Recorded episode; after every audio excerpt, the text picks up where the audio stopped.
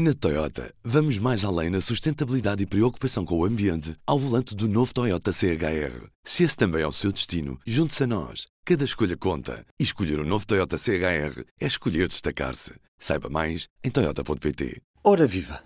A Europa está preocupada com o que se vai passar neste inverno. Alguns dos Estados-membros da União Europeia, com particular destaque para a Alemanha, são altamente dependentes do gás natural vindo da Rússia.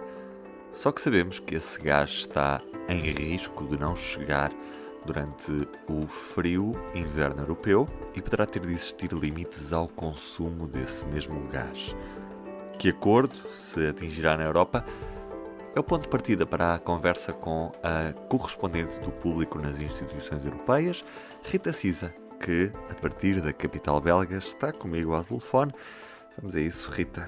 É provável que a União Europeia consiga chegar a um acordo que, que permita o, o, corte de, de gás, fala-se em 15%, a começar já a 1 de agosto, ou, ou, esse acordo parece cada vez mais difícil depois de países como Portugal, Espanha, estarem, estarem contra estas reduções no consumo de gás? Bem, à hora que, que, estamos a falar, e aqui já, já passa das 11 da noite uh, em Bruxelas, as expectativas são positivas e que será uh, possível chegar a um acordo e obter uma maioria qualificada, não a unanimidade entre os 27, mas que haverá uh, votos suficientes para aprovar a proposta legislativa da Comissão.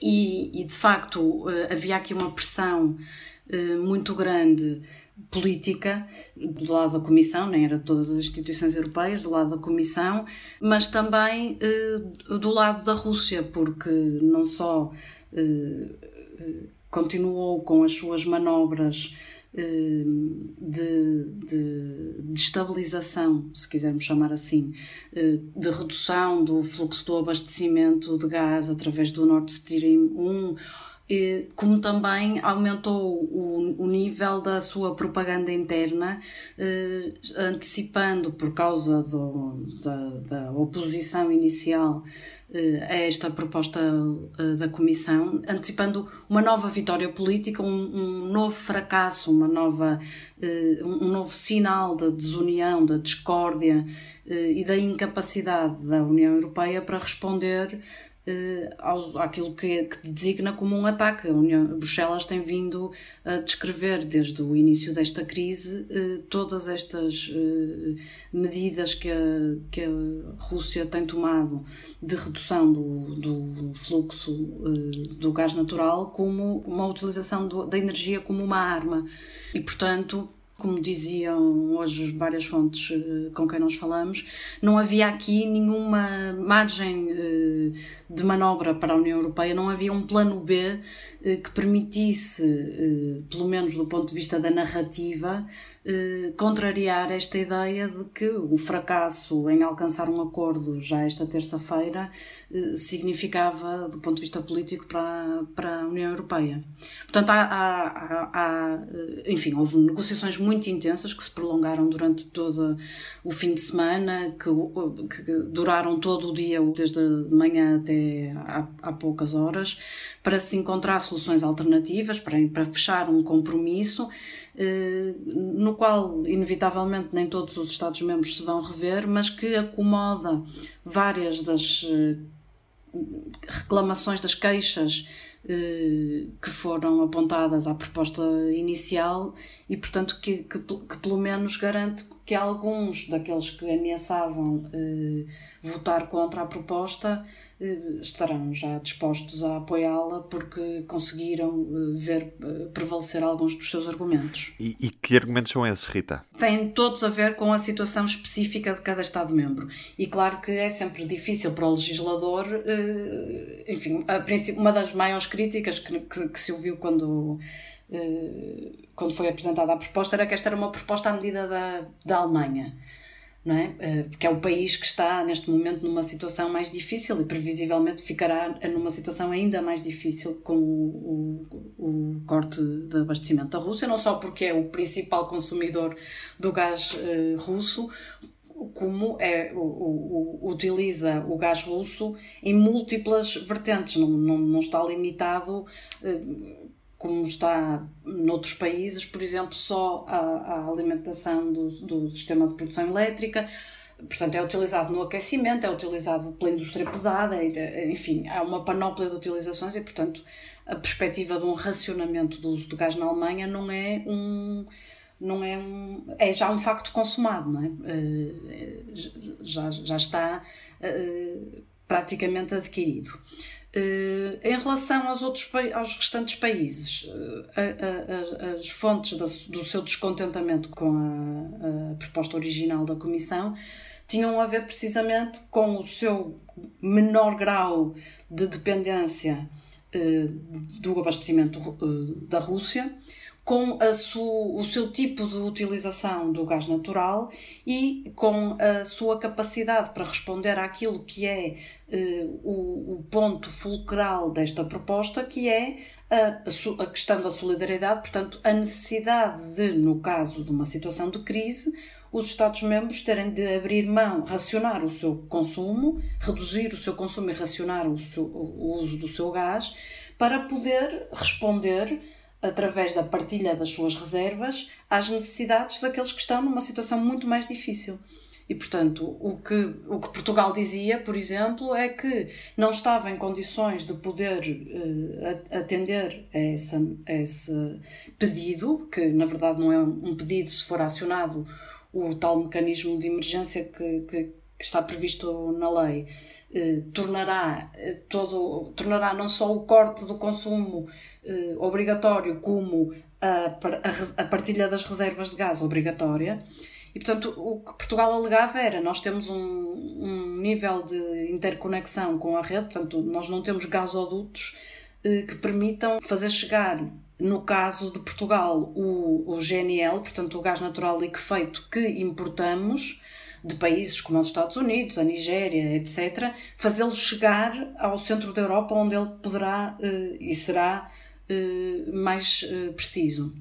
E por outro lado, estamos numa. Apesar de nós termos uma utilização limitada do gás natural apenas para a produção elétrica, de energia elétrica, e termos uma enormíssima parcela de utilização das energias renováveis eh, para a produção elétrica. Eh, acontece que eh, estamos confrontados com uma situação inédita de seca extrema que, por exemplo, inviabiliza a utilização do, do potencial hidroelétrico na produção de energia. E, portanto, nesse caso, vamos ter que, em vez de reduzir a nossa utilização de gás natural, temporariamente aumentar o gás natural para assegurar uh, que não há uma situação de ruptura do abastecimento elétrico e não do gás natural.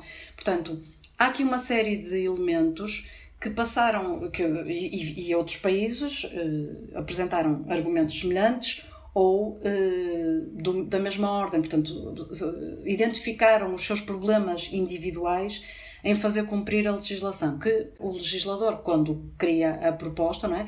não, não está a desenhar uma proposta para um, está a desenhar uma proposta para 27 e, portanto, há sempre aqui um elemento de afinação, de ajustamento que, eh, que é necessário. Neste caso, eh, estas negociações tornaram, enfim, a necessidade de proceder a esse ajustamento foi agudizada pela reação mais não quero dizer agressiva, mas uh, um bocado mais audível do que é habitual, não só porque de facto o, prazo para adotar esta proposta era muito curto, como uh, há, aqui uma pressão sobre uh, todos os Estados-membros é, que estão a avaliar a sua situação perante as manobras da Rússia. E, portanto, foram basicamente essas as, as razões alegadas.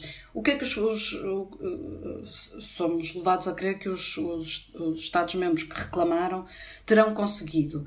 Uh, e com isto não estou a dizer que, que todos conseguiram exatamente aquilo que queriam.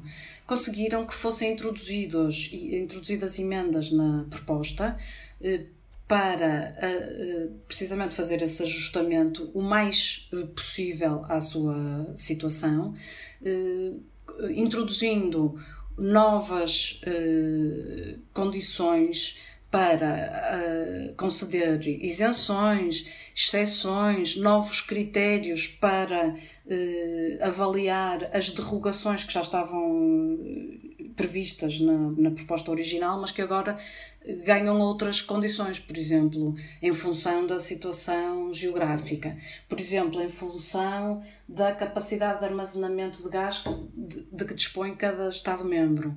Eh, por exemplo, em função do seu grau de ligação à tal rede de distribuição europeia. Portanto, teoricamente, Portugal poderá, com base em vários destes critérios, eh, portanto, o esforço que lhe será pedido no caso de uma ativação do mecanismo de emergência será eh, mais baixo do que aquele que estava previsto na proposta inicial.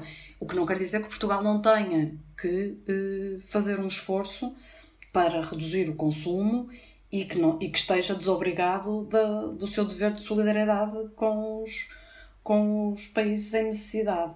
Mas quer dizer que o seu nível de esforço, portanto, a, a, a, as quantidades, os montantes de gás que eventualmente Portugal terá que enviar vão ser eh, ajustados eh, em função das próprias necessidades eh, do país. E portanto há aqui uma margem, há uma margem maior para os, para os países eh, concordarem eh, com esta com a aprovação desta proposta. Uhum. Ainda assim é expectável que o preço do gás dispare quando chegar o inverno, precisamente Bem, por falta de oferta.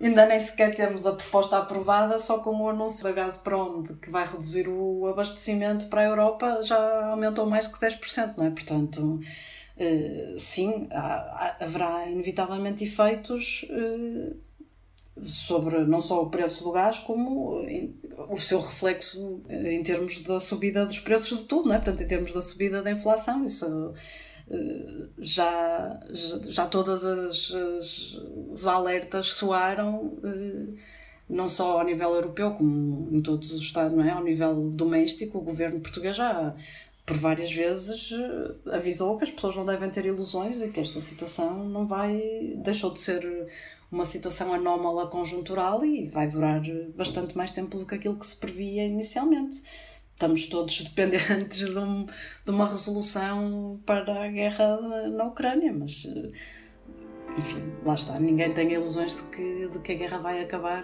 daqui a um mês ou dois. Vamos ver como é que vai ser este inverno na Europa e quanto tempo é que, é que os europeus também aguentam esta escalada da inflação. Obrigado, Rita. Exato, vamos todos, vamos todos uh, fazer a dança da chuva para ver se enchemos as albufeiras. exatamente, Se chove muito no, no inverno, vamos todos esperar que as temperaturas não caiam muito, não é? Obrigado, Rita, obrigado. E na edição do público desta terça-feira, o BESC emprestou mais de 3.400 milhões de euros a empresas públicas da Venezuela e o governo que promete unidades móveis de policiamento e participações nas lojas do cidadão. Isto em resposta à falta de operacionais que tem levado ao encerramento de esquadras uh, nos últimos tempos. Eu sou o Ruben Martins, do P24. É tudo por hoje. Até amanhã. O público fica no ouvido. Na Toyota, vamos mais além na sustentabilidade e preocupação com o ambiente ao volante do novo Toyota CHR. Se esse também é o seu destino, junte-se a nós. Cada escolha conta. E escolher o um novo Toyota CHR é escolher destacar-se. Saiba mais em Toyota.pt.